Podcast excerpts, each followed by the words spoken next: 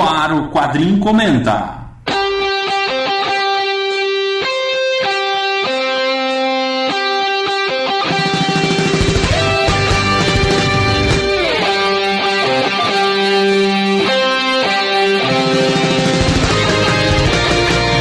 Um programa diferente onde a equipe Quadrincast Meu nome é André Facas. Aqui é Leandro Laurentino. Aqui é Léo Spy. Aqui é o Luiz Garavello. Eu sou Márcio Sampaio. Aqui é a Nikita. Eu sou o Ricardo Sorvilo. Aqui é Vitor Zambuja. se junta a convidados especiais para falar de obras de quadrinhos, filmes, séries, livros e outros assuntos. Quadrinho Comenta. A análise que você queria com a qualidade Quadrincast. Saudações, tropeiros! Você que gosta de feijão tropeiro e você que não gosta, esse é mais um Quadrinho Comenta. Falando agora, finalmente sim, estreou, começou a segunda fase da Marvel no cinema com o nosso amigo novamente, Sr. Anthony Stark. Homem de Ferro 3, né, cara? Estou eu aqui, o velho e querido André Facas, com o, o recordista de, de gravações e leituras de e-mail, Ricardo Sorvilo. Olá! O editor que só edita e não gosta de gravar podcasts, mas gosta de editá-los, Léo Spy. Sou eu mesmo. E com a nossa cota de gaúcho, que é o, o cara mais desavisado que não viu o filme, mas ele tava online e a gente resolveu gravar com ele, Vitor Azambuja. Olá, eu pensei que ia fa fazer frase hoje, fiquei horas pensando numa frase, mas não é Quadrincast, me enganei. E aí, gente, estamos aqui porque todos nós já passamos pela experiência de assistir Homem de Ferro 3. Tem que avisar que tem spoilers, né? Ah, sim. Spoilers no seu peito. Eu dois acho que o quadrinho comenta Homem de Ferro 3 tem bastante já mensagem dizendo que é spoiler, mas se você ainda não percebeu, tem, vai ter spoiler. Vamos comentar o filme. Né? Se você quer comentar com a gente, veja o filme primeiro. Ou se você quer tomar um spoiler, né? escute, aí você faça como você bem entender, cada um que cuida É. do seu, não é verdade? A gente, a gente ainda não tá comentando o trailer, né? A gente comenta filme. Ah, logo, sim. Ah, não, spoiler. mas tem, mas tem videocast aí que faz, faz, faz trailer segundo a segundo.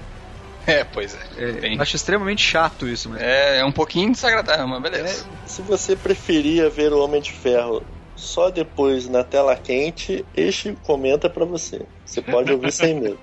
Eu- o que eu tenho a dizer sobre Homem de Ferro 3 é que ele é o filme que precisávamos, mas não que merecíamos. Não, não precisava, cara. Cara, é, Não, é- precisava. é- Eu essa, essa frase vai entrar nos anais da- da- das frases feitas, né? Não, cara? eu explico, eu explico. O que, que vocês acharam aí? É, o Homem de Ferro 3 ele tinha uma responsabilidade muito grande, né? Que era o seu primeiro filme da Marvel nessa segunda fase, né? Pós-Vingadores. E eu acho que Vingadores, em questão de filme de super-herói, mudou tudo, né? Eu acho que finalmente mostrou que a, a audiência está preparada para tramas mais quadrinescas, digamos assim, né? Você pode pirar mais na batatinha. Eu acho que também o problema do, da fase 2 é que o Vingadores subiu muito o nível, né? Levou a, a barra, né? Como dizem os americanos, raise the bar, lá, lá pra cima. Então tudo que era filme que viesse depois dos Vingadores tinha que ser um negócio épico, espetacular, mais ou menos no mesmo nível. Aí veio o Homem de Ferro 3, esse filmezinho, vamos dizer assim, morno, né? Historinha fechada, filim. Acho que é o primeiro filme filim da Marvel, né? Até Capitão América tinha mais função do que Homem de Ferro 3. Não, que é o pra Capitão dar América uma tinha função pra caralho. então, né, o Capitão América, apesar de ser em outra período, outro período temporal, digamos assim, é, ele tinha função pra cacete, que além de apresentar o, o, o- próprio Capitão América, ele apresentava como cósmico, né? exato. Então, e o Homem de Ferro 3, ele é. Se essa for a proposta da Marvel aqui pra frente, eh, talvez seja até interessante. Ele dá uma baixada de bola legal, assim. Ele mostra pro público: olha, não vai ser tudo Vingadores daqui pra frente, não vai ser tudo filme épico. É, a gente vai fazer histórias ao contrário do que todo mundo estava esperando, que na verdade se um filme fosse continuação do outro, né, fosse emendando um filme no outro, eles estão fazendo forma é, né? é, não, mas o Homem de Ferro 3 não. Eu, eu, eu achei uma história bem fechadinha em si mesma. É uma história solo do, do Homem de Ferro. Aliás, é uma história solo do Tony Stark, né? Se você tivesse lendo a série mensal do Homem de Ferro, tivesse uma puta saga lá, e aí depois dessa saga tivesse uma edição sozinha com essa história que a gente viu no filme, você ia ler e achar, pô, legal essa história. Homem de Ferro, sem armadura, né? Tentando superar aí, fazendo uma transição, enfim. Mas como filme, não correspondeu à expectativa. Mas diga lá, vamos antes de a gente começar a falar dele em si, qual que era a premissa que a gente tinha, meu amigo Ricardo Sorvilo? Bom, a premissa que a gente tinha, pelo menos a gente que, que conhece, que lê quadrinhos, acompanha, a gente tinha a, a minissérie do, do Warren Ellis, que era o Extremes, né? Então a gente tinha uh, já uma ideia bastante razoável do que, do que ia ser apresentada, do que, do que era o vírus Extremes, o que ia né, quem era o, o Aldrich Killian, quem era a Maya Hansen e tal, o que poderia acontecer com, com, o Tony Stark no filme e tal, a questão da, do, do controle da armadura, essa, essas coisas todas, né? E pelo menos na minha opinião, assim, eu acho que o arco foi até que razoavelmente bem adaptado, né? Não, não acho que teve algumas, algumas inserções, algumas coisas aí meio. Algumas coisas foram enxertadas ali no meio, que algumas funcionaram, outras não, mas eu acho que foi até que bem adaptado essa cê, ideia do Extremis. Você sabe que eu, o Aldrich Killian, eu nem reparei de ter uma pessoa, mas eu tava assistindo o motion comic do, da Extremis não me pergunte por quê, tô numa vibe de autodestruição um pouco complicada ultimamente. Ah, você merece, você merece. É. E eu descobri, cara, o Aldrich Killian é aquele, é aquele cientista que se mata no começo do arco. Quer assim, é um personagem que, pô, o cara, eu acho que uma edição só ele aparece. Transformaram um cara em um, um ser completamente diferente. Eu acho que não tem nada de extremes do arco ali. Eu acho que só a tecnologia em si, de que usar o MacGuffin que transforma as pessoas em super soldados, né? É, mas isso aí não tá claro no filme, né? O filme passa oh. bem por cima do Streams, tá. né? Não, tá claríssimo que, que os Streams transformam os caras em super soldados não, claro, e quando tá. eles falham, eles explodem. Tá claro que existe essa tecnologia que dá um upgrade no corpo humano, mas não explica por quê. A questão do calor não explica, não explica como funciona, não explica porra nenhuma, né? É, eles vão, é, eles perdem um, acho que um baita de um tempo no começo falando do Extremes, com uma tecnologia e fazendo o paralelo com o Tony Stark é, dando os upgrades nas armaduras que você acha que ah, vai seguir o mesmo caminho da quadrinho. Quando na verdade é totalmente diferente, né? É, então, é, é justamente nessa é, é aí que, que, que você imagina que, que, que ele vai seguir por um certo caminho e, pelo menos para mim, ele acaba errando um pouco em não seguir por aí e tomar um caminho diferente que, que eu achei que não, não funcionou tão legal. Ô, ô, ô Léo, o que você achou do, desse, digamos, ataque de pelanca que o Tony Stark tem quando toda vez que menciona Nova York no filme? Não, assim, na verdade o Victor falou até que é um, um filme, uma história totalmente à parte, mas tem assim uma certa conexão final aí com os Vingadores, né? Digamos, as consequências, né? Você vê que onde o Tony Stark aparece, o garotinho lá, todo mundo pergunta, os Vingadores, será que os aliens vão voltar? Na minha opinião, eles tentaram dar uma, uma fraqueza pro Tony Stark, né? Ou será, que, tem... os, será que os caras não foram covardes em, em achar que o Homem é, de Ferro é, não seguraria é, o filme sozinho e estavam tentando inserir, olha, esses são os Vingadores, não esquece, os Vingadores. Não, ah, acho que cara, não. Achei bem ao contrário, cara. Não. O filme do Homem de Ferro segundo... sozinho já já fez sucesso o primeiro. Não dependia dos Vingadores, não existia Vingadores. Não depende mais do, dos Vingadores ou Homem de Ferro. Talvez os outros. De, repente o filme do Capitão América precisa mais dos Vingadores do que, do que esse, né? É, eu, eu achei bem pelo contrário, eu achei que eles só passaram por cima dos Vingadores. Se tu não viu os Vingadores, não faz a menor diferença. É, dá a entender que o Tony Stark tem um estresse pós-traumático lá, porque é obrigatório, né? O Tony Stark tem que ter algum problema. Ou ele tá bebendo, ou ele tem algum estresse, ou ele tá morrendo. Ele tem que ser um personagem é, falível para contrapor com aquele jeito arrogante dele. Até no fim do filme, eu, nem, eu não entendi até agora o que ele faz no fim do filme, mas para se redimir, mas beleza. Um cara que nem o Tony Stark, que é um cara que tá acostumado. Que, assim, a origem dele, na verdade, foi num momento de tensão extrema, né? Afinal, o cara foi sequestrado por terroristas em outro país, etc, etc. É, e virou um super-herói por causa disso. É, é, um cara que, é um cara que claramente tem atração pelo perigo eu não achei muito convincente que ele ficasse com esse estresse tão traumático assim, por causa dos Vingadores. É, não, mas não é eventos, convincente. Né? O, fi o filme ele não, o filme ele estabelece algumas ideias assim, e ele não dá exatamente um, um, motivo. Tem a hora que ele fala com a Pepper que ele dá a entender que na verdade ele tá super preocupado com ela, né? Aí lá no meio do é, filme ele nessa, faz a, a pior cagada que ele podia fazer, que é deixar a Pepper na casa junto com ele depois de ter ameaçado o mandarim, sabe? Não, mas, na, não, mas não, na... não tem muita lógica. Na realidade, eu acho que o, o momento que ele se preocupa com a Pepper, talvez dê, seja o único momento que isso se justifique. Porque o Tony Stark é um cara de um ego imenso. E ele descobriu que existem coisas maiores que o ego dele. É, eles tentaram ter essa pegada aí, mas eu achei que não ficou e, assim, convincente. mas assim. na verdade aí foi para um caminho totalmente diferente, assim. Como se o Tony Stark tivesse mesmo, mesmo é, é, é, rateando por conta, não por causa da Pepper em si, mas por conta dele mesmo. Eu acho que o principal calcanhar de Aquiles que eles na verdade do meio do filme pra frente vira outra coisa, né? No meio do filme pra frente vira a questão da dependência do Tony Stark pra armadura, né? Essa dificuldade que ele tem de se de diferenciar do Homem de Ferro, que é uma coisa que já, já vinha lá do segundo filme, quando ele tá dando uma festa na casa dele, ele tá vestindo armadura e tal. E essa, essa, essa abordagem eu achei até mais convincente, fazer uma transição de um Tony Stark que é um cara aleijado, de certa forma, que depende da armadura, e para um Tony Stark mais autoconfiante, de verdade, assim, não só com aquela postura arrogante dele. Agora, esse do estresse pós-traumático tem que, tem que forçar um pouco a amizade mesmo. Mas vai saber, né? E a, a famigerada sequência aí, da, que foi veiculada direto e reto aí no, nos trailers, nos, que é a sequência da montagem da armadura. Eu não esperava que fosse tão no começo do filme. A nova armadura, né? A, a Mark 42. 42 né? Isso. Que foi a pior armadura feita É, a armadura mais inútil e ele fica insistindo nela, né?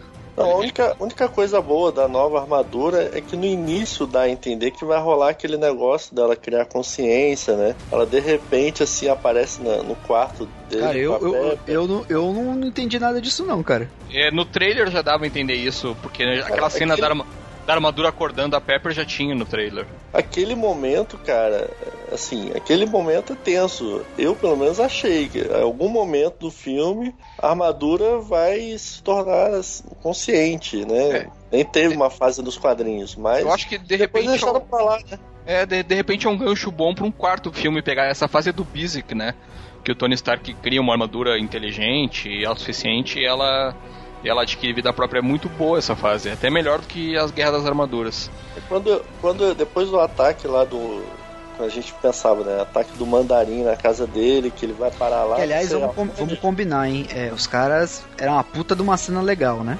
Não, essa cena é boa. Não, não, não, não funciona muito bem porque tu sabe que o Homem de Ferro não ia tomar aquele cacete ali. É, Mas ficou, é uma ficou cena um boa. Pouco, ficou um pouco estranho só. É, o filme melhor cena né? Filme, ele tava muito despreparado aquela hora.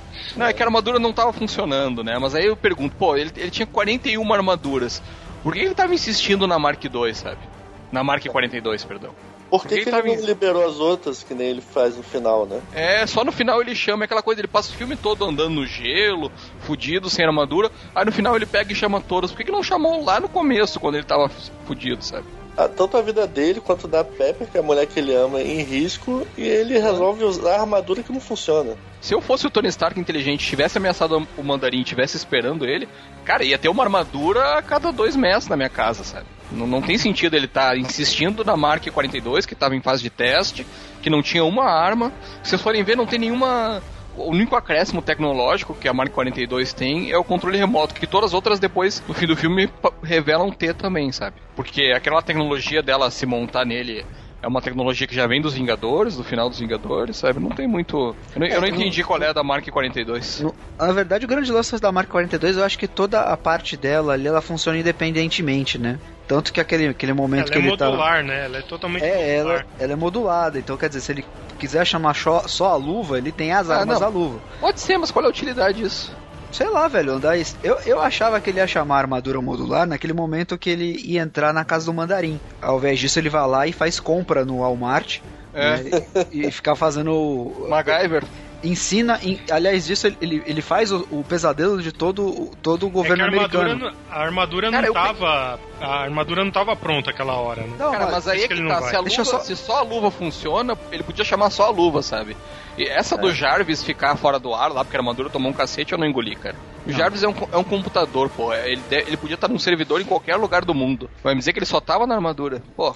O Stone Stark, inclusive, eu, eu, não sei como é que vai ser recebido isso nos Estados Unidos, porque ele mostra o, o, medo hoje principal, acho que é um cara fazendo armas com utensílios que ele acha no mercado. É, não, eu fiquei pensando, cara, certo que ele vai sair daí. Ele, não, ele vai comprar de óculos escuro, capuz, começa a comprar um monte de coisa esquisita assim. Tá na cara que ele vai fazer uma bomba, sabe?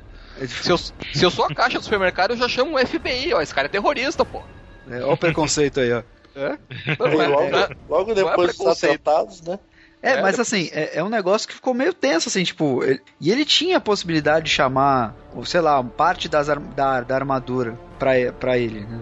É, não, e ele tá sanguinário nesse filme, né, cara? É, ele fala que vai matar e mata mesmo. Mata e, e usa arma, né? Pô, o Tony Stark do primeiro filme, ele não é bem um pacifista, mas ele, lá no fim do primeiro filme, ele, no meio do primeiro filme, na verdade, ele define que não vai mais fazer armas letais, né?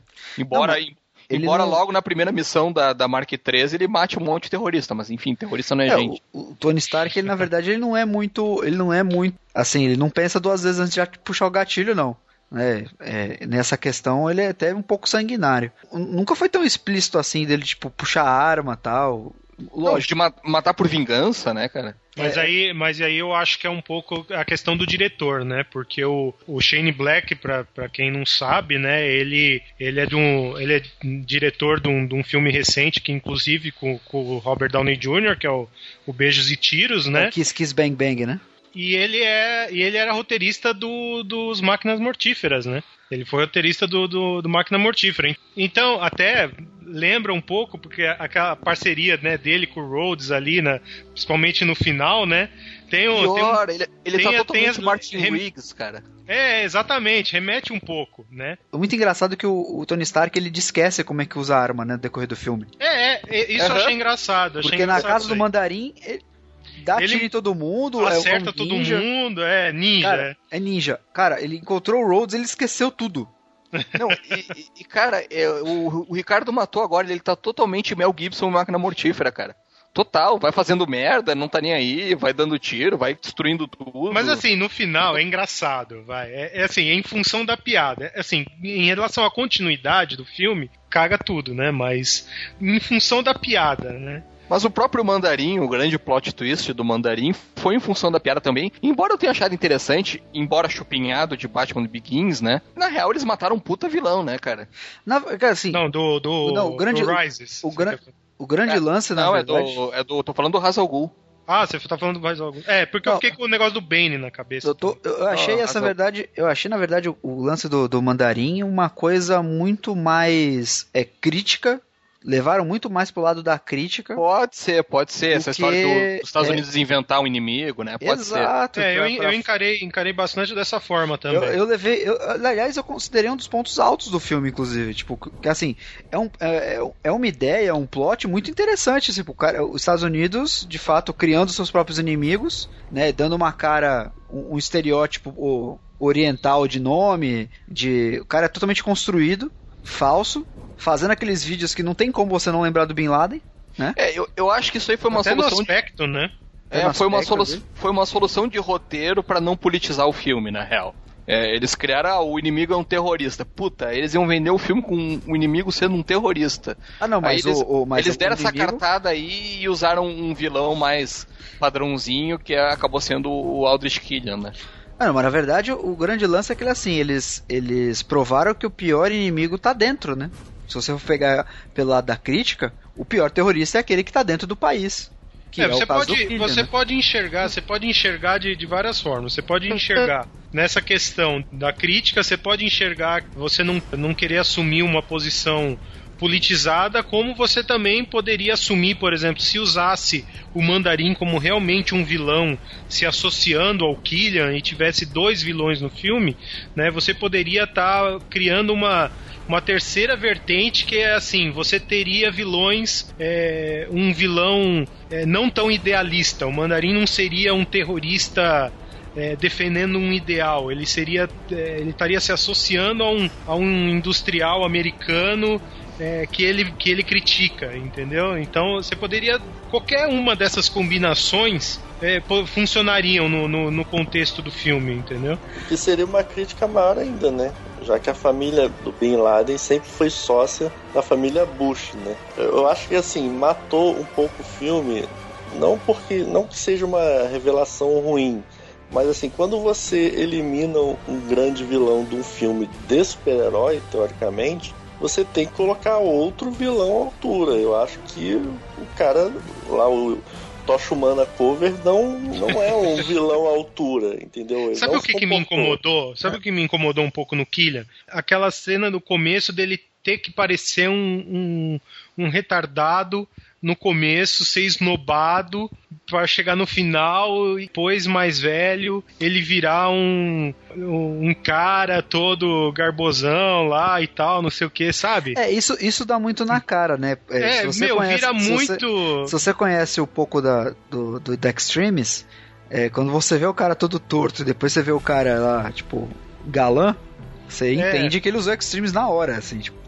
É, eu, assim, eu, eu acho que não, você não precisa tratar o espectador como, como imbecil a esse ponto. Porque você bate, você bate o olho e fala assim, ah, pô, ele foi rejeitado pelo Tony Stark, escroto das antigas e tal. Ele vai ficar de vingancinha. Porra, tá na cara, né, velho? Então você precisa ficar. Mas ele é que tá, né? Ele não tava de vingancinha até até o, o, o Stark chamar o Mandarim pra treta, né, cara? Não sei. É, ele, não tava, não sabe, ele, ele, não tava de vingancinha, teoricamente, né? É, não, porque, não a, porque a Pepper já tinha, é, já tinha negado ele, né?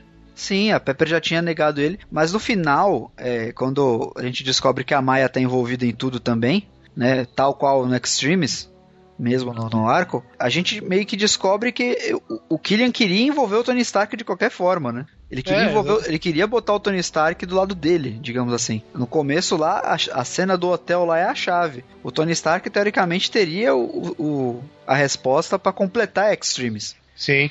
E aí, nessa brincadeira que eu achei que ele ia passar pelo processo. Uhum. Mas eu acho que. Eu fiquei pensando depois, eu não sei se, se a mentalidade do, da audiência e aceitar o Tony Stark é, virando um ciborgue na frente de todo mundo, né? Porque quer. Fazendo enxerto nele mesmo, né? Tecnologia de uma coisa estranha, né?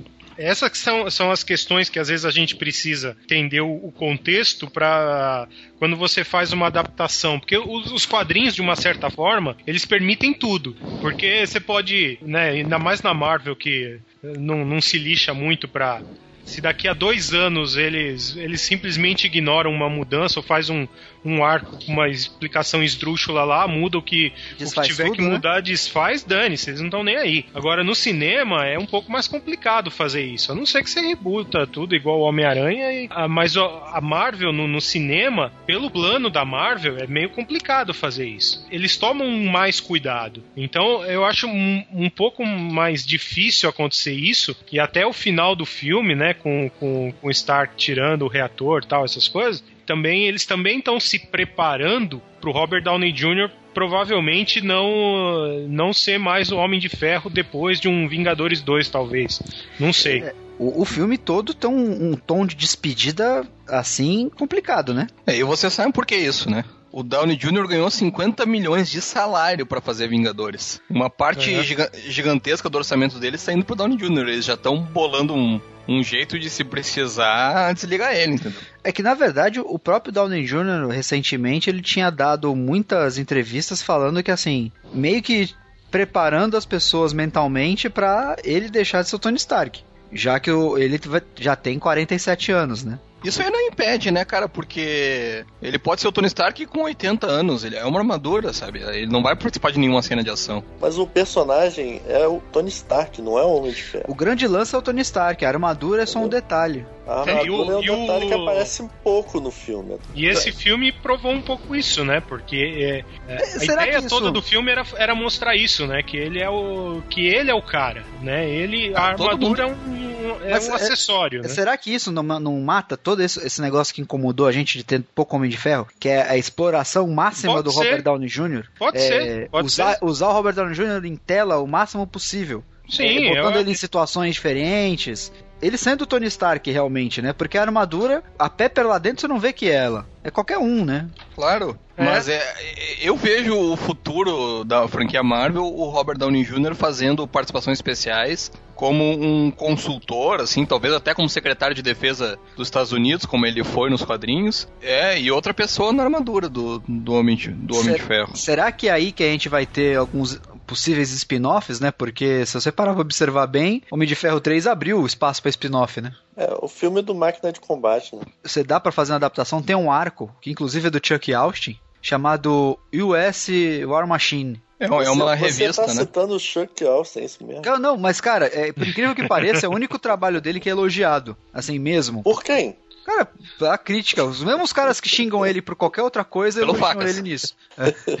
Esse US War Machine foi uma revista mensal do personagem depois do 11 de setembro. É isso, é isso, né? É, na verdade é uma realidade alternativa, digamos assim, né? Ah, ok. Que passa fora da cronologia da Marvel, mas é assim, é aquilo que o, o, o Patriota de Ferro é no filme. Ele é um agente do governo. É um, um agente do governo que usa a tecnologia Stark pra ir lá e acabar com um terrorista. Basicamente isso, né? É, o Máquina de Combate original é, é- é- sempre foi sempre foi o- o- um sidekick do Stark. Ele- quando o bicho pegava, ele chamava o Rhodes e o Rhodes botava a armadura e ia. Eu acho que ele não era nem militar, né? Ou ele era ex-militar. Ele era ex-militar, era piloto, piloto de piloto comercial do Stark, mas era eh, da Força Aérea. É, o Rhodes trabalhava pra ele, né? É. Mas não pro exército, como. Porque desde o primeiro Homem de Ferro, o Rhodes é do exército. Ele é amigo do Tony Stark, né? Ninguém explica direito como eles ficaram amigos. Ele é amigo do Tony Stark. E é, é militar, né? Não, no primeiro filme eles falam, ele era o contato dele no exército. Tem essa possibilidade do- de ter um filme né, do, do Máquina de Combate ou do Patriota de Ferro, tanto faz, né? Que eu acho que Patriota de Ferro, assim, foi uma coisa que não adicionou em nada ao filme, né? Nada, é só pra vender boneco. Inclusive vira piada durante o filme. É, isso eu achei legal, assim, porque Sim, eles, eles já Tão ridículo que é, vira piada durante o filme. Lo- Logo que aparece, né? Já aparecem os comentários fazendo piada. Não, presta atenção. Stark sacaneia ele o tempo todo. Não, tem uma apresentadora de TV que já aparece falando, ó, então, nossa resposta é pegar a mesma armadura e pintar de outra cor. é bem sacaneado isso. Não, é e tem a cena que ele pede o login, né? Login e senha, né? War Machine Rocks. E em caps ainda, né, cara? Eu falei assim, eu, eu, eu achei essa senha uma, uma parte massa velística, né, cara? Ah, é só pro Tony Stark dar aquele sorrisinho de quem É. já sabia, né? Aquela, aquela vergonha alheia, né, que você sente pelo Rhodes, assim. de, Aliás, me leve. explique, falando em vergonha alheia, me explique uma coisa. O Rhodes estava em missão, certo? Certo. Sim. Por que, que quando ele sai da armadura, depois que ele é capturado, ele tá de camisa polo, calça jeans, tênis? Ele vai assim pra missão, cara?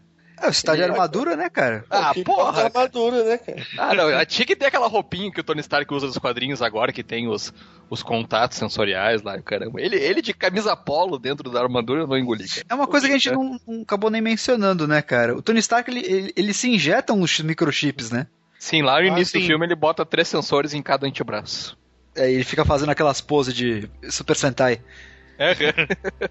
pra poder chamar a armadura, né? Isso, isso é outra coisa que tá mal explicada, porque quando ele chama a armadura durante o sono, que, que a armadura acorda a Pepper, ele não colocou, pelo menos não aparece ele colocando nenhum sensor no cérebro, né?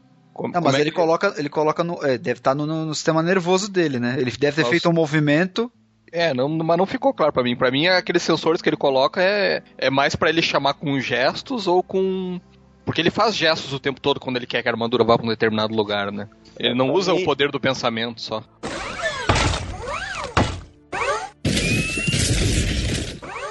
Cara, mas é, é, você vê que assim, falando isso no ataque do Tennessee, cara, eu acho que foi a parte mais avulsa do filme, assim, tipo. É outro filme. Não, não. é, se a gente parar pra observar, a gente tem três filmes completamente diferentes, né? Dentro de um. Que um que é um filme muito mais é, é, de angústia, né? Uma coisa muito mais de conflito interno do Tony Stark, angustiado no começo do filme. Depois é um, um filme da Disney, né? É um filme da Disney. É um filme da Disney que sempre tem uma Tony criança. Stark e seu parceiro menino. É, sempre tem uma criança esperta, né? E depois vira um Buddy Cop, né, cara? Vira máquina mortífera. Isso. No mesmo, no mesmo filme. E eu achei o moleque, sei lá, moleque da hora, moleque fã e tal, mas dispensável pra caralho. Cara- ser qualquer personagem ali. Sabe, tu gosta do Indiana Jones? Os Caçadores da Arca? Os Caçadores da Arca Perdido, não. O Templo da Perdição? Então, não tem o Shorty? Não tem Short, o Shorty? short Round? É, o Short Round? Então, é o Short Round do Tony Stark nesse filme, cara. Fazer o quê?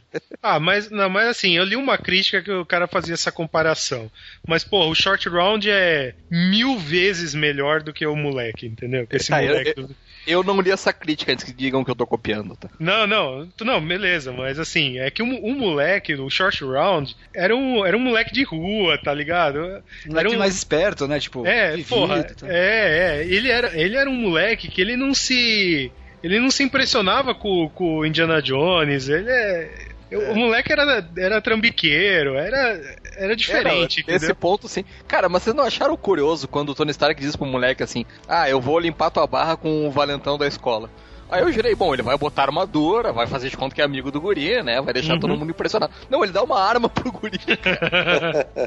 que, que maluco, Ah, mas é uma arma não letal, pelo menos. É, É não letal, até o super soldado lá levou aquilo na cara. É, Eu, eu achei. É um flashbang, porra. É um flashbang. Eu Só. achei que ficaria melhor. Eu achei sinceramente que ficaria melhor ali, em vez de um moleque, se já que era pra falar de um aspecto humano do Tony Stark, já que ele tá falando de um é, do aspecto do, do mecânico, né? Que, que era, era melhor ele ter encontrado um, um, um cara, um, um velhinho, um cara, um, Um negão, não. Um negão tem que ser um negão. É, é, poderia Tem que, ser. não, tinha que ser o Morgan Freeman. É, tipo um cara, como se fosse um Morgan Freeman, assim, um cara que fosse um mecânico de carros. Específico. Das Morgan antigas. Freeman. Morgan É, o Morgan É, poderia ser o Morgan Freeman. É, poderia ser o Morgan Freeman.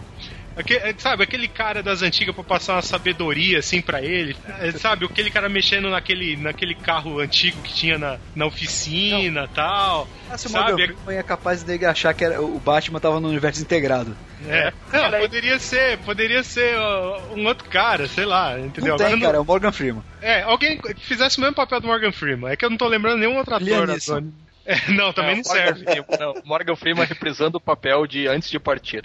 E aí, o, e o cara, entendeu? Com essas, essas pérolas de sabedoria, entendeu? Tentando fazer ele, sabe, ser um cara mais mais centrado, né? Tentando lembrar que ele é o homem por trás da armadura, que ele é só um mecânico. Entendeu? Seria melhor do que, do que um O velho moleque. cagando regra, né? Tipo, É, o velho cagando regra. Foda-se, é só isso. Era, era, a Mas ideia, moleque não ajuda a ideia era essa. Porque o Mas moleque. vocês sabem, vocês sabem que esse filme foi feito pra vender brinquedo. Tá na cara isso, cara. vai vender o Não. quê? Boneco do, do moleque? Não, vai vender todos os 41 bonecos, 42 bonecos que, que eles inventaram no meio do filme que não servem pra porra nenhuma. e aí botaram uma criança porque é um filme pra criança, gurizada. Vocês estão vocês estão esquecendo esse ponto. O Homem Não, de Ferro, Eu não tô Homem de- esquecendo desse ponto, eu só tô discutindo a história. Eu Homem sei de que tem um Ferro um. mercado aí. Homem de Ferro 1 é um filme de ação é, que dá pra família inteira ver. Homem de Ferro 2 é um filme bem mais sombrio. E Homem de Ferro 3 é um filme infantil do Homem de Ferro, entendeu? É pra criançada. A gente pode considerar a primeira cagada na Disney com a Marvel, não? Ah, não sei se teve influência. Eu acho que foi ah, mais não sei, o. eu não sei, eu considero, eu considero é, a briga do, com o Edward Norton a primeira cagada oficial da Disney, assim, tipo, da, Não, do, mas do não Marvel era Disney, Studios. eu acho. não, do Marvel Studios, Marvel assim. Studios, sim. Primeira cagada oficial do Marvel Studios. Mas o Mark Ruffalo substituiu a altura, digamos. Ah, mas cara, mas eu acho que o, o- é que eu gosto muito do Incrível Hulk, assim, tipo, Sim. eu acho uma cagada não não Ótimo dá conti filme. não dá continuidade àquela linha de histórias assim. Né? Porque Você vai ver um Hulk, o Hulk do Ruffalo, do- dos Vingadores, ele é bem mais é, simplista, né? Ah, mas é que não tinha como, né? Ser mais Ah, que sim. isso. Até porque Vingadores é um filme do Capitão América e do Homem de Ferro, né? Os outros estão só. só fazendo cenas massa velha, né?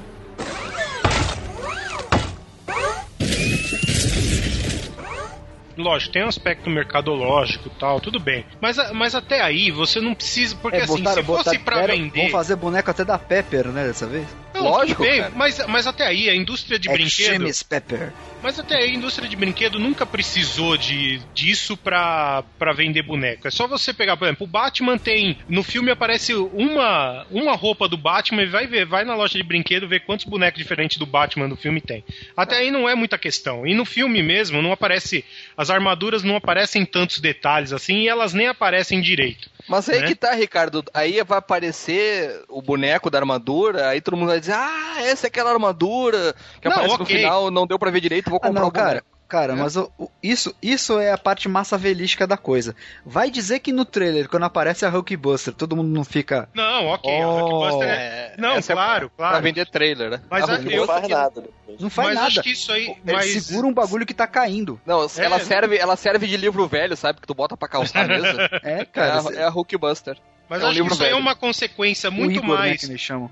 Mas isso era uma coisa que a gente tava falando antes, que é muito mais a síndrome do terceiro filme de você querer ficar enxertando um monte de coisa. Ah, o que, que você pode fazer mais do que você fez no primeiro e no segundo? Mas ah, é que não, tá, pô, agora vamos aparecer, pôr mais coisas. Vamos pôr mais coisas. Então aí você põe mais armaduras. O que, que você faz num filme do Homem de Ferro? Põe mais armaduras. É, eu, eu achei É. que tirando esse exagero de armaduras, eu achei o Homem de Ferro 3 bem mais contido até que o primeiro, cara.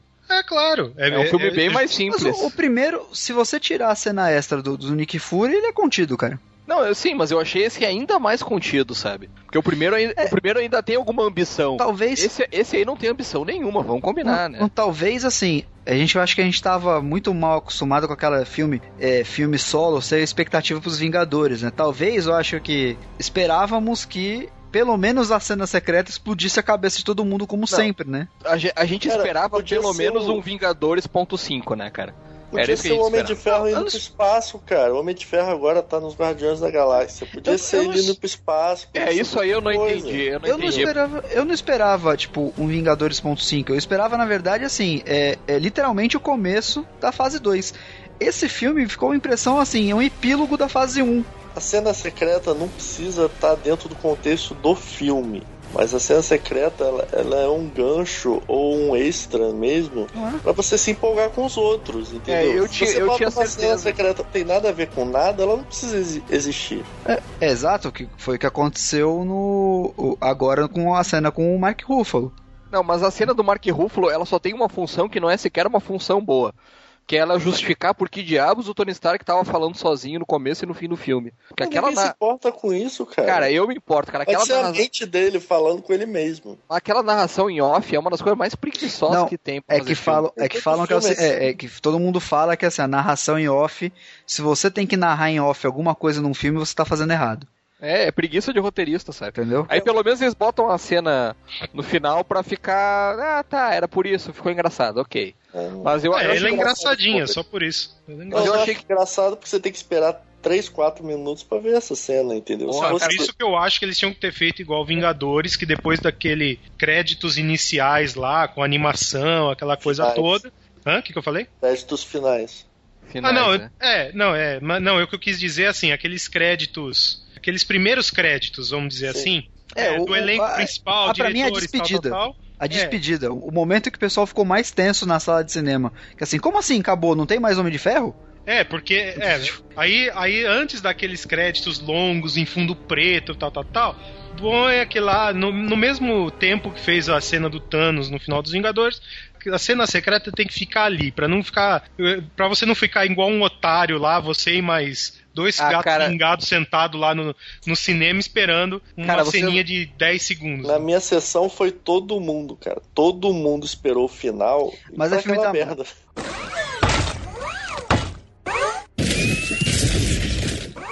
O que, que vocês acharam dos vilões do filme? Os três, o Mandarim, os, os super soldados e o, e o Killian. O Killian a gente já detonou aqui, né? O, o plot é muito bom, mas eu achei um pouco mal aproveitado, digamos assim. Vocês gostaram da cena dele cuspindo fogo em homenagem ao Fim Fanfum? Puta, cara, ó.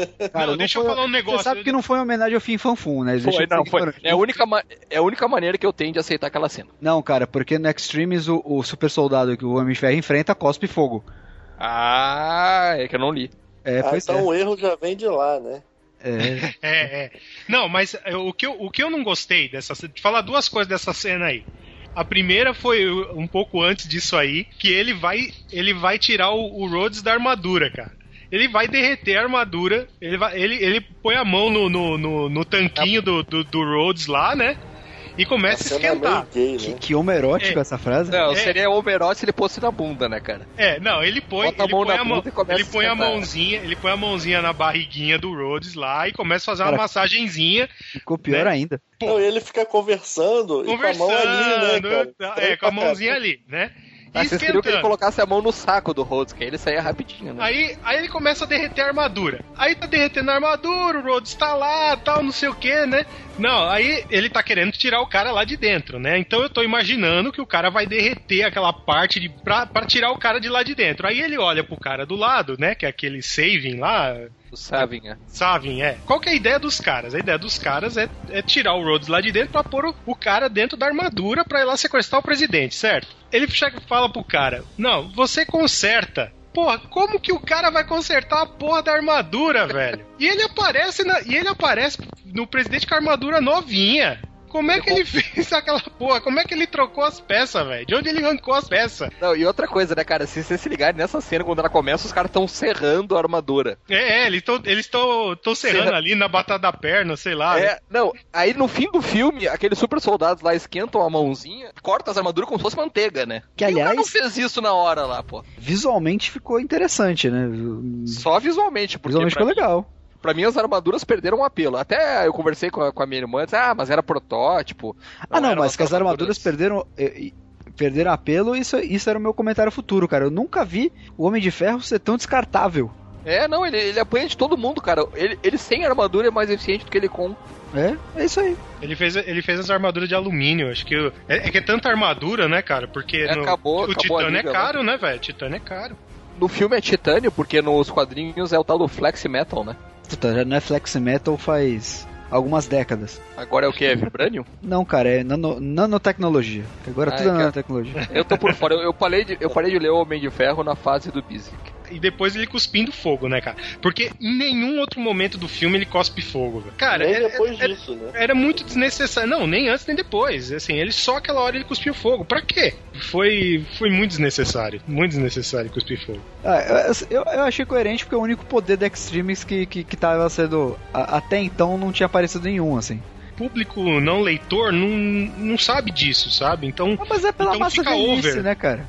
Ah, eu sei, mas assim, se, se os outros se os outros soldados fizessem, beleza, mas nenhum outro faz isso em nenhuma outra hora, sabe? Então. Então fica solto. Eu achei, achei que ficou muito solto. Se quem não lê quadrinhos reclama e se quem lê também reclama, é porque não funcionou, cara. Pra mim foi uma das poucas partes que funcionaram, assim. Fiquei mais incomodado com muitas outras coisas no decorrer do filme. né? Fora também a nossa querida Pepper Potts extremada. Pô, deixa eu fazer uma pergunta, cara. De que lugar apareceu aquele mini míssil lá que ela, que ela chuta nele depois? Cara, não sei.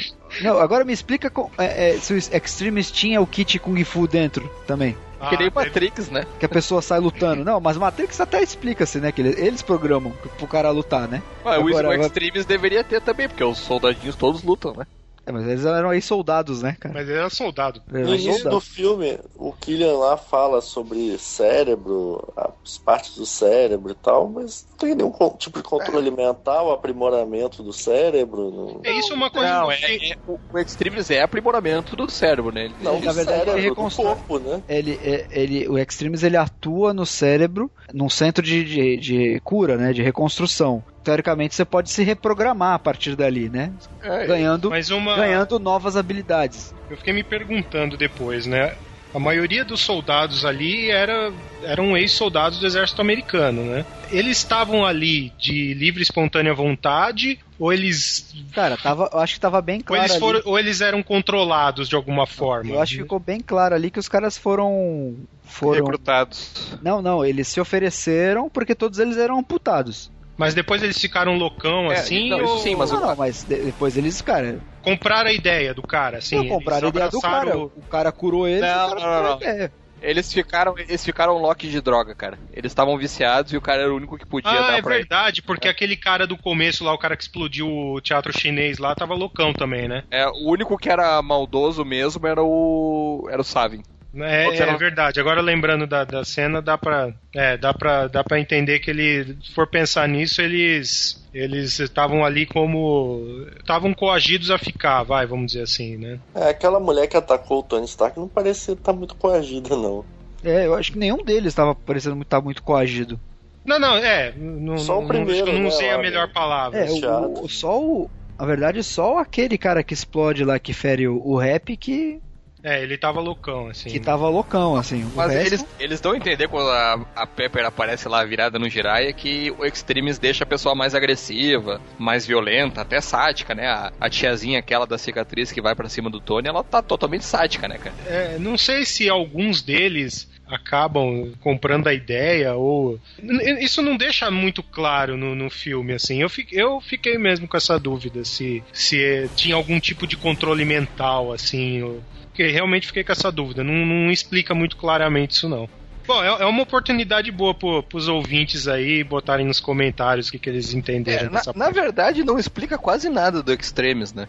Não, é o MacGuffin, cara. O Extremes não é só ali o elemento que vai fazer a história girar, digamos assim. Para mim, o filme tava, tava se levando para um caminho muito parecido pro filme e em algum momento isso deve ter sido alterado na produção e não ficou ficou essa coxa de retalhos, né? Você vê quanta coisa a gente falou do filme até, até então, assim, diferente, coisas que aparentemente não estão conectadas. Criança, é, reprogramação de cérebro, buddy, buddy cop, sabe? Uns negócios assim, tipo, crise nervosa. É, é muito elemento pro filme ficar coeso. E do mandarim, porra, não vamos falar do mandarim? É verdade. E o mandarim? Merece. Merece, eu acho que foi, uma grande- foi uma grande surpresa boa, digamos assim. Apesar de você matar Ah, o eu vilão. não, eu não achei não boa. achei boa, não. Eu, não- Achei, não. eu achei engraçado na hora lá, eu tava na vibe, ah, filminho do Michel, beleza. Mas aí você des- destrói o filme. Você, Não, não destruiu o você filme. acaba cara. com a ameaça que parecia ser e aparece outra ameaça Mas bunda. existe tipo, um mais negócio- outro empresário, cientista, É, que derrubar isso. o Tony Stark. Ah, Não, mas, é o, mas é o plot twist do negócio. Mas na verdade a ameaça não é o Killian. O Killian não é a ameaça. A ameaça era o vice-presidente, cara. Que surgiu do nada também. É, é, é, uma o- cara. apareceu o vice-presidente. Não, mas eu achei que o vice-presidente era mais um apoio político do Killian do que. Não, o, o vice- vice-presidente era só pra explicar o plano do Killian, porque até então não tava fazendo o menor sentido, né? O, o vice-presidente era um cara que tava. que ia dar o suporte. Que o Killian ele ia, ele ia fazer um papel que o, que o Justin Hammer faria no segundo. Ele ia ser o fornecedor. Né, ele ia abrir o espaço ali pro Killian fornecer pro governo pros soldados extremados, né? Pelo menos o, o plano era esse, né? Troca que- da filha dele ter acesso É, aos isso. né? Exatamente, é. É aquela explicaçãozinha que eles resolvem dar porque as coisas não estão fazendo sentido. Então, em uma cena, o cara fala que o vice-presidente estava envolvido, quando durante o filme todo nada levava a Nem aparece aquele isso, cara. né? É. Mas nem aparece aquele cara no filme, cara. Ele aparece em duas cenas: no É, no telefone fim do e depois filme. preso. Não, mas isso, isso aí até que não me, não me incomodou, não. Como eu já tinha falado antes, você pode encarar o, o mandarim, você pode achar ruim o fato de ter matado um vilão interessante. Se ele realmente fosse um líder terrorista como um, Bin Laden, né? Ele seria um personagem interessante e da forma que ele foi no filme, um personagem fabricado. Ele também é interessante, mas, mas é lógico. Mas não O precisava ser Killian- o mandarim, né? é que assim, eu, eu fiquei pensando depois, né? O, o Mandarim, ele é o, o vilão mais é, emblemático do Homem de Ferro, mas se a gente pensar no, no, no Homem de Ferro como um personagem atual no cinema, ele era o mais complicado de adaptar. Porque ele é o mais anacrônico, assim, dos vilões do Homem de Ferro. Ele é completamente fora do escopo do Homem de Ferro. Ele, ele é meio Mas isso é ambíguo lá nesse do sentido primeiro filme, né? ficou, ficou bem. A caracterização eu achei muito legal. Porra, a atuação do o Ben Kingsley não dá pra falar, cara. Ele. O cara é sensacional. Tanto na, na parte que ele tava como terrorista falando sério, ou na parte cômica, é sensacional. O cara é, o cara é genial. Não, o cara é, é- é muito bom ator, né, cara? No final não teve relação com aquele grupo, né? Os 10 Não, ele. O Killian talvez tenha, tenha se aproveitado, tenha tomado conhecimento e sei lá. Eu acho que assim, as pessoas, todo mundo achou que o mandarim estaria relacionado com aquela, com aquela, com aquele grupo terrorista da origem do Homem de Ferro, né, que sequestrou ele. Claro, claro que sim. E Mas se eu não me engano, o, o símbolo que aparece nesse terceiro filme já não tinha aparecido. Aparece sim. O primeiro que eu vi recentemente é o mesmo símbolo. Então talvez, talvez tem uma ligação tenha no mínimo subentendida ali, né? Foi jogada de marketing, do marketing do filme. E do nosso É, eu também já- que a gente lançou uma camisa da Fiction, que é pessoal É, comprar. exato. Que, que é muito mais legal que o filme. Comprem aí, comprem aí, É. que a camisa tá Isso aí foi, jo- foi jogada de marketing porque o filme todo foi vendido como se sim, o Mandarim é esse vilão que tá todo mundo esperando desde o primeiro filme. E na real isso foi uma mentira descarada, né, galera? É quase caso de propaganda enganosa. Foi. Porque assim, é, você descobre lá e tal, beleza, e aí? Aí tu fica meio assim, aí tu obviamente tu pensa, ah, o, o, o, o chefe de tudo é o Killian, certeza, quer dizer. Quando ele aparece lá na, naquela mansão que eles, que eles vão gravar, que eles estão esperando o mestre e tal, aí você já meio que mata a coisa, entendeu? Que eles vão gravar o negócio É, que ele tá nos é- Estados Unidos, você já mata que, que ele não é de nada ali, né? Que, que, o, que quem tá controlando as coisas é o Killian. Ah, não, eu já. Naquela cena eu já achei o contrário. Eu achei que o Mandarim tava controlando o Killian. Mas era o oposto, né? É, eu também. Mas acho que todo porque, mundo... Até porque chama ele de mestre o tempo todo, o É. outro funcionário chama É, ele de não, mestre é. também, né? Mas sabe por quê? Mas tem um- aquela questão que eu reclamei do começo do Killian uh, ser esnobado pelo Stark, que ele tá com aquela cara de babaca e tal, não sei o quê. Aquilo lá já é muito clichê de, de, de filme de herói que o cara. é- é, aconteceu a mesma coisa no. Puta, vou bater na madeira aqui. No, no Batman Eternamente, que o Jim Carrey lá do Charada, que o. Sim, Que o total, Batman dá total. Aquela esnobada nele, ele fica doidão e ele tem aquela cara de retardado e tal.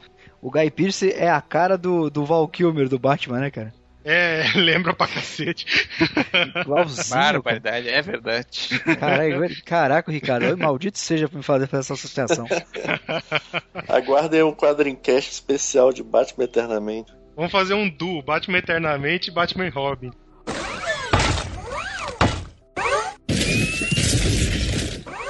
Vamos lá, galera. Vamos fazer um negócio agora mais objetivo. Vamos lá, cada um falar melhor e pior cena. Léo, Bom, eu gostei muito da, da cena que o Homem de Ferro, na verdade, é- não era, né? O Tony Stark salva aquelas pessoas lá caindo do avião. A cena já estava no trailer, né? Mas eu acho que mesmo assim teve impacto e no final não ser ele, né? E a pior cena é qualquer cena, sei lá, com o mandarim depois que descobrem ele. Eu já tava puto com o filme naquela hora e tinha gente dormindo na minha fileira do cinema. Ah, velho, esse cara eu não me incomoda com o cara dormir no cinema, não, velho. Eu até acordo se. Sacanagem. Não, pra você ver como o pessoal tava gostando do filme, né? E aí, Ricardo? Olha, eu gosto da, da, da cena do começo dele montando a armadura. Eu acho, eu acho muito engraçada. Mas eu gosto, eu gosto muito da cena do ataque na mansão. Eu acho muito foda. A sequência toda, a mansão caindo no mar, ele salvando a Pepper, mandando a armadura pra ela. É, eu acho a sequência toda muito boa, assim. Eu acho muito legal, acho muito legal. E a, e a pior é a, é a cena do, do, do Killian tirando o Rhodes da, da armadura. Eu acho, aquela, eu acho aquela sequência muito escrota, cara. Eu acho, que- eu acho to- a sequência toda muito ridícula. As duas partes mais, mais idiotas do filme estão ali pra mim. Vitor? Cara, pra não repetir, as duas melhores cenas do filme pra mim são realmente o, o ataque na mansão e, e, e a cena do, do avião. Pelo inusitado, né? Dele conseguir salvar aquela gente toda. Ah, eu gosto da luta final com todas as armaduras, assim, mas requer um pouco de suspensão de descrença. Agora, a menção honrosa pra cena dele indo embora, finalmente, do Tennessee, e o gurizinho dizendo pra ele: Ah, você vai me deixar, que nem meu pai me deixou. E ele sacaneia o guri, cara. Ah, aquilo, aquilo eu achei muito Tony Stark, cara. Achei muito bom. É, é fora do filme, assim, mas é legal. É, é totalmente a pior- fora do filme, né, cara? É, totalmente, mas é bacana, cara. É muito Robert Downey Jr. naquela cena, cara. E, e a pior cena do filme, acho que pra mim é o pior personagem do filme, cara. É a tal da, da botânica lá, a Maya, não sei, Maya Hansen, né? Não, ela é muito perdida, né, no É, filme. esvaziaram o papel dela muito, assim, né? É, ela não Aparece serve três pra cenas nada. só. Ela não serve pra né? nada. No final ali, ela se arrependendo, forçado pra caramba. É clichê, né, cara? É pra ser aquela história do, do. Ah, ele criou os demônios dele lá no passado, ele criou o Killian, ele criou essa cientista aí porque ele deu pra ela a fórmula, sabe? Clichêzão, e ela se arrepender também é clichê. Eu até fiquei meio feliz quando o Killian deu aquele tiro nela que acabou o plot da personagem. Aliás, o, o, o Stark também não dava a mínima pra ela, né? Porque em nenhum momento, quando ele tá batendo no Killian, ele menciona a mulher, né? Agora, a melhor cena pra mim, eu acho que foi ainda a- o ataque à mansão. Apesar do Tony Stark ser muito burro, acho que um cara já com a experiência dele já, já teria botado o exército de Homem de Ferro na rua aí já e não, e já teria uma armadura pra cada um dos três ali que estavam sendo atacados, entendeu? Não, É, e, e outra coisa, ele trabalha com arma, a, a mansão não tem um armamento, né, cara? Um sistema de defesa, nada. é, mas ele trabalha com arma, mas ele é pacifista agora, né? Não, desse pequeno bom, detalhe. Um sistema de Eu- defesa. Ele é pacifista, gostei- ele, derruba três, quatro helicópteros, mas é pacifista. É, Ele tem armadura, né, cara? Porra. Não, e tem uma cena, e uma cena legal, tem uma parte legal, nessa hora que ele joga o piano, né, em cima do helicóptero. É. Desenho animado, né, cara? Ele derruba total. o helicóptero. É, ele derruba Total. o helicóptero com o piano. Eu- mas eu vou fazer uma menção a uma cena que é muito rápida, que ninguém mencionou ainda, que é a cena que ele tá tomando cerveja com o Rhodes no, num bar. Né, falando que ele tá com os problemas de ansiedade, que ele precisa sair um pouco mais da, da, da oficina. E ele tem aquela crise ansiosa porque falam de Nova York. E ele pega o- o- a armadura que tá estacionada junto a um monte de moto. Era tipo aqueles de Estacionou a armadura. Ele estacionou a armadura ali, ele entra na armadura e vai embora, como se tivesse estacionado, sabe? Eu achei isso, eu achei isso é, bem é, no, no espírito do, do Homem de Ferro. achei totalmente desnecessária aquela, aquela cena com aquele cara afet, com aquele fã afetado na van, cara. Puta, é verdade, né? Cara, Que aquela cena, poderia, só. aque- não, aquela cena poderia ter sido tão mais rápida, sabe? Tipo, Teve um negócio meio homofetivo, assim, né? Que eles Não. ficam meio olho no olho e, e o cara chega perto e tal, né? não, mas é- aquela cena me deu um pouco de vergonha alheia, cara. É verdade. Entendeu? Tipo, me deu um, É um lance do cara não saber dosar o humor, né, cara? Foi uma cena que o cara, sei lá, ah, é o Tony Stark, é o Tony Stark desmaia, tipo, sabe? Tinha que ser uma cena rápida, porque assim, estendeu um negócio que não precisava, assim, ficou meio ficou estranho, entendeu? Deu a Deu muito impressão, destaque pro guri, assim, né?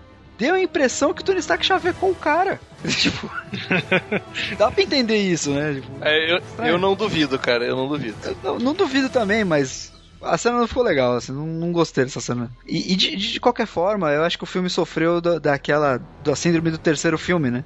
O, o filme se propôs a, em vez de ser, crescer em, em, em- em tamanho, explosões, epicidade, caramba, em crescer em profundidade. E, e ele falhou nas duas coisas. Ele não foi nem É para um lado nem pro outro. né? Não foi nem tão profundo, nem tão épico, né?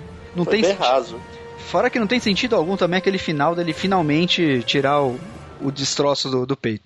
Assim, ficou totalmente fora. Por que ele faria isso tanto tempo depois? Se era possível, por que, que ele não tinha feito ainda? É verdade. Entendeu? É, porque ele tinha aquela história dele depender do reator Ark. Aí eu acho que aquilo ali é pra dizer, olha, agora o Tony Stark não depende da tecnologia pra viver, entendeu? Era uma coisa mais superação pessoal, assim. Ele fala ali, ah, porque a armadura não é uma, uma roupa, ela é, não é, É uma que, tala, não é o que ele é, eu disse. acho que eles- Mas ela, é, é- ela era um casulo, né? Era um casulo, era uma coisa que ele usava pra, Ele fugir se do sentia mundo. né? protegido pela armadura, é, ele se colocava como dependente daquilo e é uma coisa muito mais de é muito mais simbólico do que do que prático. É lógico, ele podia ter feito isso a qualquer momento. Quando ele destrói as armaduras no final, quando ele manda o programa lá começar de novo, tal, começar do zero, por causa da Pepper, que ele vai re- reduzir o ritmo, tal, que ele e que ele tira o reator e tal, é porque ele quer, ele quer ser uma pessoa nova por causa dessa jornada dele de ser um de sem depender da armadura, ele ter conseguido, né, vencer os inimigos dele e tal, não sei o que. Então ele conquistou a confiança de que ele é o Homem de Ferro independente dele ter armadura ou não. Por isso que ele fala no final lá, né? É uma boa ideia. Todas essas ideias que a gente mencionou aqui seriam boas ideias que da- dariam é, uma, um drama legal ao filme. Não todas elas juntas, como foi, né? Sim, sim.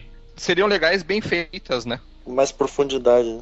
Exato, assim, foi tanta ideia boa que não teve nenhuma delas foi desenvolvida a contento. Pareceu. é, eles não teriam como fazer mais filmes do Homem de Ferro, então botaram tudo junto, né?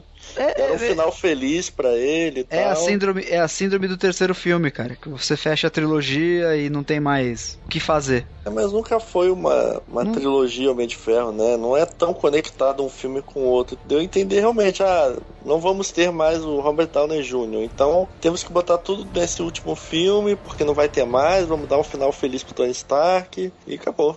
É bem por aí mesmo. É uma pena, né, cara? Eu acho que todo mundo tava esperando alguma coisa diferente, né? E eu acredito que vai ter muita gente que vai gostar, porque é um filme que tem bons momentos do, do, do personagem Tony Stark. É um bom filme, não é, não é perfeito, não é um filme que você vai, ó, tal, né? Você, puta, que filme foda, tal, filme maravilhoso. É um bom filme. Ah, eu acho que passa na média. Eu acho que tem defeitos, tem, tem alguns defeitos, né? Você tem que deixar passar algumas coisas pra, né, pra você poder assistir, assim, tem al- vários furos no, no roteiro, tem isso, isso com certeza tem. Mas é, é, é um filme, assim, que passa na média, assim, não é nada, nada mais que isso, assim. Não é o melhor filme dos três, acho que ainda o, o primeiro ainda é imbatível nesse ponto, mas acho Não. que ainda não é, o, não é o final ainda. Eu acho que ainda tem, acho que ainda tem coisa pra vir por aí. Não, isso eu acho é que a óbvio. pior coisa é que não é um filme que vai levar ninguém a assistir duas vezes no cinema, né? Infelizmente. É, eu acho que não. Então é isso, galera. Essa foi os nossos 3 centavos de opinião aí a respeito do Homem de Ferro 3. Se você concorda, se você discorda, se você quer mandar todo mundo para a ponta da praia, use os comentários. Ou você pode usar também o nosso Twitter, que é o quadrincast, o nosso Facebook, o facebook.com barra quadrincast, ou os próprios comentários do nosso site quadrim.com.br. É isso aí, a gente fica por aqui e até mais e tomara que o próximo seja melhor.